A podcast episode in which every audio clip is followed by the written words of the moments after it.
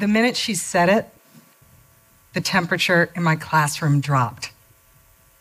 My students are usually laser focused on me, but they shifted in their seats and looked away. I'm a black woman who teaches the histories of race and US slavery. I'm aware that my social identity is always on display. And my students are vulnerable too, so I'm careful. I try to anticipate what part of my lesson might go wrong. But honestly, I didn't even see this one coming. None of my years of graduate school prepared me for what to do when the N word entered my classroom. I was in my first year of teaching when the student said the N word in my class. She was not calling anyone a name. She was bright eyed and bushy tailed. She came to class with her readings done. She sat in the front row, and she was always on my team. When she said it, she was actually making a point about my lecture by quoting a line from a 1970s movie, a comedy, that had two racist slurs one for people of Chinese descent, and the other the N word. As soon as she said it, I held up my hands and said, Whoa, whoa, whoa. But she assured me, It's a joke from Blazing Saddles. And then she repeated it. This all happened 10 years ago, and how I handled it haunted me for a long time. It wasn't the first time I thought about the word in an academic setting. Um, I'm a professor of US history, it's, it's in a lot of the documents that I teach. So I had to make a choice. After consulting with someone I trusted, I decided to never say it, not even to quote it, but instead to use the euphemistic phrase, the N word even this decision was complicated. Uh, I didn't have tenure yet, and I worried that senior colleagues would think that by using the phrase, I wasn't a serious scholar, but saying the actual word still felt worse. The incident in my classroom forced me to publicly reckon with the word, the history, the violence, but also um, the history, the violence, but also Anytime it was hurled at me, spoken casually in front of me, anytime it rested on the tip of someone's tongue, it all came flooding up in that moment, right in front of my students. And I had no idea what to do. So I've come to call stories like mine points of encounter. A point of encounter describes the moment you come face to face with the N word.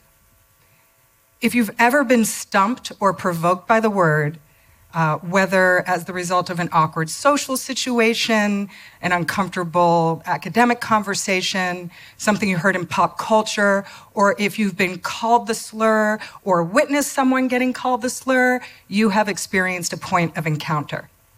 And depending on who you are and how that moment got, goes down, you might have a range of responses.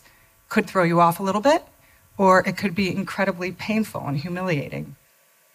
Um, I've had lots of these points of encounter in, in my life, but one, but one thing is true. There's, there's not a lot of space to talk about them. That day in my classroom was pretty much like all of those times I had an uninvited run in with the N word. I froze because the N word is hard to talk about. Part of the reason the N word is so hard to talk about is usually only discussed in one way, as a figure of speech. We hear this all the time, right? It's just a word. The burning question that cycles through social media is who can and cannot say it. Um, Black intellectual Ta-Nehisi Coates does a groundbreaking job of defending the African American use of the word. On the other hand, Wendy Kaminer, a white freedom of speech advocate, argues that if we don't all just come out and say it, we give the word power. And a lot of people feel that way. The Pew Center recently entered the debate. In a survey called Race in America 2019, researchers asked US adults if they thought it was okay to, uh, for a white person to say the N word. 70% of all adults surveyed said never. And these debates are important, but they really obscure something else. They keep us from getting underneath to the real conversation, which is that the N word is not just a word. It's, it's not um, neatly contained in a racist past, a relic of slavery. Fundamentally, the N word is an idea disguised as a word. That black people are intellectually, biologically, and immutably inferior to white people. And, and I think this is the most important part that that inferiority means that the injustice we suffer and inequality we endure is essentially our own fault. Right? So, um, yes, it is.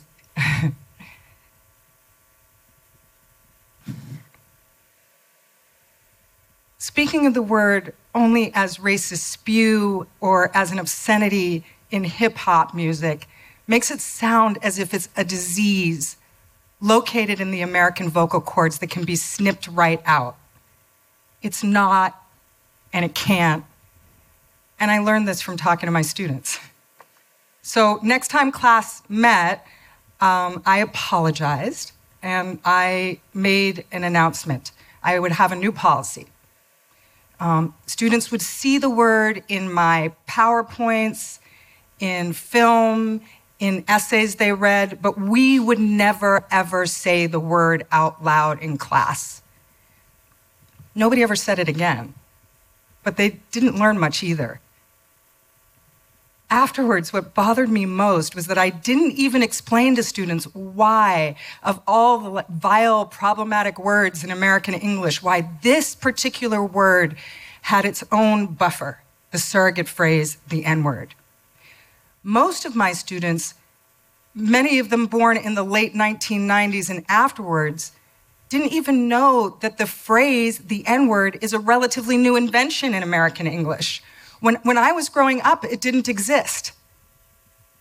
But in the late 1980s, Black college students, writers, intellectuals, more and more started to talk about racist attacks against them.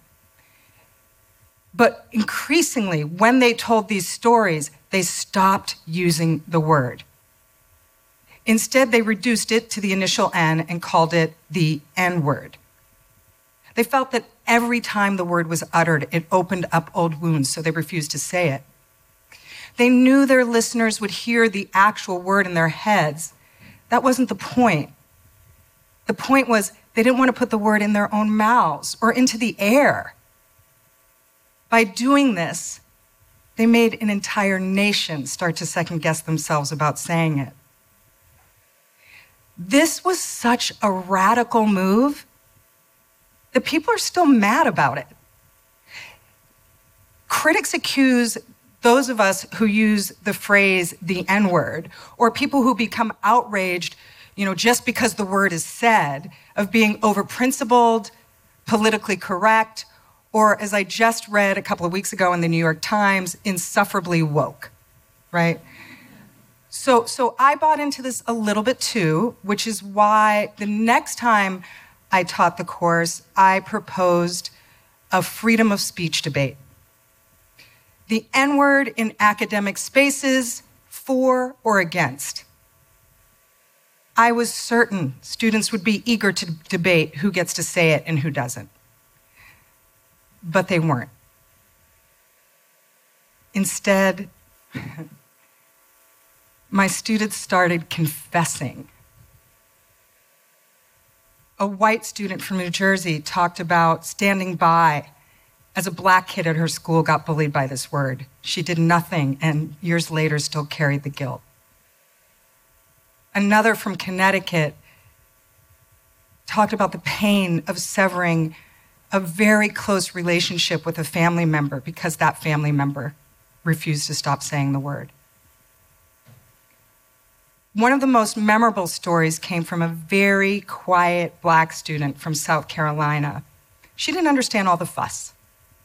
She said everyone at her school said the word. She wasn't talking about kids calling each other name in the hall. She explained that at her school, when teachers and administrators became frustrated with an African American student they called that student the actual N word. She said it didn't bother her at all. But then a couple of days later, she came to visit me in my office hours and wept. She thought she was immune. She realized that she wasn't. Over the last 10 years, I have literally heard hundreds of these stories from all kinds of people from all ages. Uh, people in their 50s remembering stories from the second grade and when they were six, either calling people the word or being called the word, but carrying that all these years around this word, you know. And as I listened to people talk about their points of encounter, what the pattern that emerged for me as a teacher that I found most upsetting is the single most fraught site for these points of encounter is the classroom. Most US kids are going to meet the N word in class. One of the most assigned books in US high schools is Mark Twain's The Adventures of Huckleberry Finn, in which the word appears over 200 times. And, and, and this isn't an indictment of Huck Finn. The word is in lots of US literature and history. It's all over African American literature. Yet I hear from students that when the word is said during a lesson, without discussion and context, it poisons the entire classroom environment. The trust between student and teacher is broken.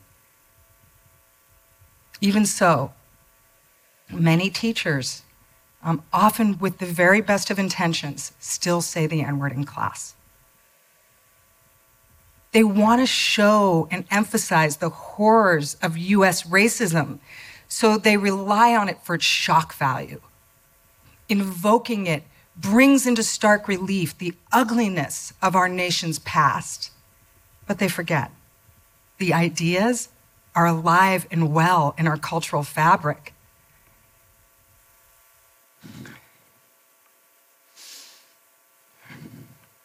The six letter word is like a capsule of accumulated hurt. Every time it is said, every time it releases into the atmosphere the hateful notion that black people are less. My black students tell me that when the word is quoted or spoken in class, they feel like a giant spotlight is shining on them. One of my students told me that his classmates were like bobbleheads, turning to gauge his reaction. A white student told me that in the eighth grade, when they were learning To Kill a Mockingbird uh, and reading it out loud in class, the student was so stressed out at the idea of having to read the word, uh, which the teacher insisted all students do, that, that the, um, the student ended up spending most of the unit hiding out in the bathroom. This is serious. Students across the country talk about switching majors and dropping classes because of poor teaching around the N word. The issue of faculty carelessly speaking the word has reached such a fevered pitch, it's led to protests at Princeton, Emory, the New School, Smith College, where I teach, and Williams College, uh, where just recently students have boycotted the entire English department over it and other issues. And these are just the cases that make the news. This is a crisis. And while student reaction looks like an attack on freedom of speech, I promise this is an issue of, of teaching. My students are not afraid of materials that have the N word in it. They want to learn about James Baldwin and William Faulkner and about the civil rights movement. In fact, their stories show that this word is a central feature of their lives as young people in the United States. It's in the music they love and in the popular culture they emulate, the comedy they watch. It's in TV and movies and memorialized in museums. They hear it in locker rooms, on Instagram, in, in the hallways at school and the chat rooms, the video games they play. It is all over the world they navigate, but they don't know how to think about it or even really what the word means. I didn't even really understand what the word meant until I did some research. I was astonished to learn that Black people first incorporated the N word into their vocabulary as political protest, not in the 1970s or 1980s, but as far back as the 1770s. And I, and I wish I had more time to talk about the long subversive history of the Black use of the N word. But I will say this Many times my students will come up to me and say, um, I understand the virulent roots of this word. It's slavery. They're only partially right. This word, which existed before it became a slur, but it becomes a slur at a very distinct moment in US history, and that's as large numbers of black people begin to become free, starting in the North in the 1820s.